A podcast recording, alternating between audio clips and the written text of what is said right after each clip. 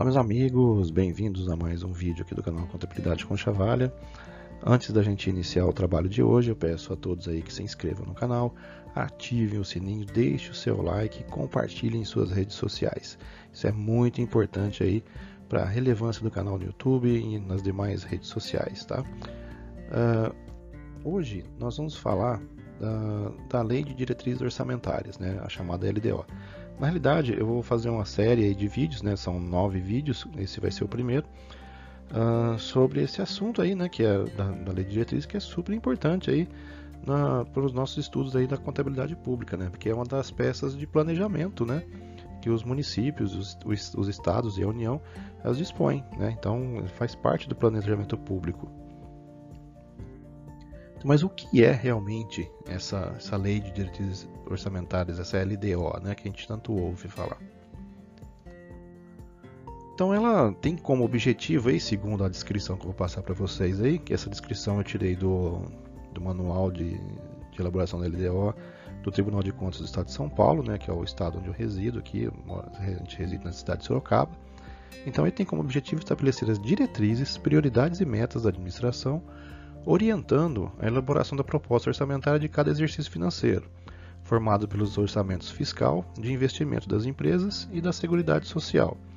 Deverá compatibilizar as políticas, objetivos e metas estabelecidos no PPA e as ações previstas nos orçamentos para sua consecução, promovendo em prazo compatível um debate sobre a ligação e a adequação entre receitas e despesas públicas e as prioridades orçamentárias. Então veja lá. Então, diretriz é uma, um guia, né, um rumo, que um caminho que é, você quer seguir. Então, prioridade, né, algo que você quer que ocorra em primeiro lugar em detrimento de alguma outra coisa. E meta, algo que você pretende alcançar, né?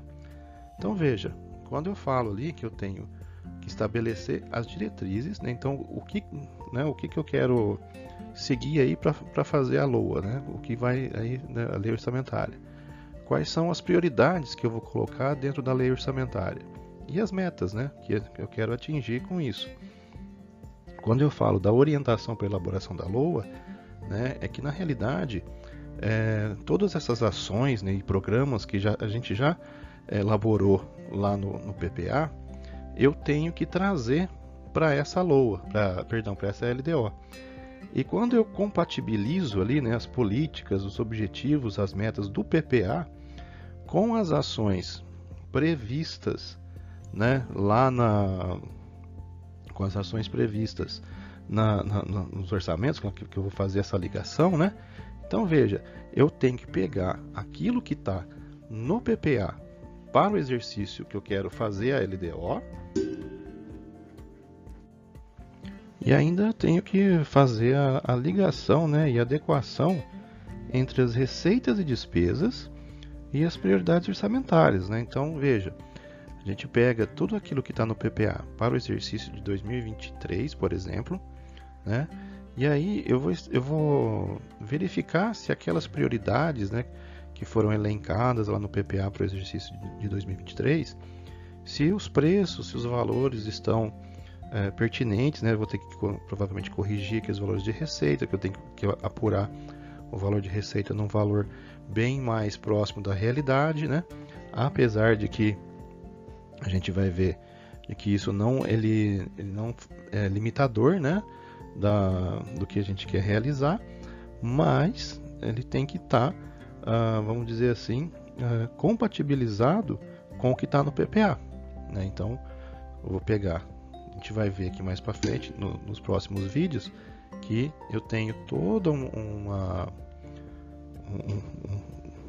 uma quantidade de programas, de ações, metas e prioridades, né, e metas que eu tenho que compatibilizar com os valores, né, para o orçamento, para, para o exercício seguinte, né, dentro daquilo que está no, no projeto de lei. Vai ser bem interessante esse estudo, porque ele vai trazer aí uma, uma luz em algumas, algumas dúvidas que possam ter ficado lá com relação à Lei 4.320. E aqui eu tenho também né, os critérios né, que eu tenho que utilizar para elaborar esse projeto de lei. Né? Então, uh, não é assim a bel prazer. Né? Então, eu tenho regras que estão na Constituição Federal, na Lei de Responsabilidade Fiscal e, porventura, em alguma lei orgânica municipal, né? porque não, também o município pode legislar uh, sempre colocando mais coisas, não pode uh, legislar com, retirando uh, alguma regra que está na Constituição na LRF. Eu, tenho, eu não posso inovar nesse sentido, eu posso aumentar as regras, mas eu não posso tirar aquelas que já estão previstas lá na, nessa legislação superior. E outros requisitos também, né, que está ali dizendo, são aqueles dos anexos de metas e riscos fiscais. E esses aí são padronizados pela Secretaria de Tesouro Nacional, pelo STN, né? Então até no, no, no MCASP lá, gente, depois eu vou deixar os links aí para os manuais do MCASP e o anexo de metas. Então praticamente todo ano eles alteram alguma coisa lá. Então eu vou fazer o, esse estudo aqui, mas é, vocês vão ter que se manter atualizado, né? Porque todo ano eles alteram alguma coisa, muda alguma coisa de lugar, é, que vê que pode ser que ah, não ficou legal num ano por algum motivo ou outro lá, ou alterou alguma coisa na legislação, e é necessário atualizar uh, os quadros, né, os anexos. Né? Então é bem isso daí. Então para esse início era só isso que eu tinha para falar hoje. Eu agradeço aí a vocês terem assistido até aqui. Peço aí que se inscreva no canal, ative o sininho para receber as notificações de novos vídeos. Deixe o seu like no vídeo aí que é muito importante. Compartilhe nas suas redes sociais também. Se inscrevam. Né? Ajuda, peça aí para a galera se inscrever.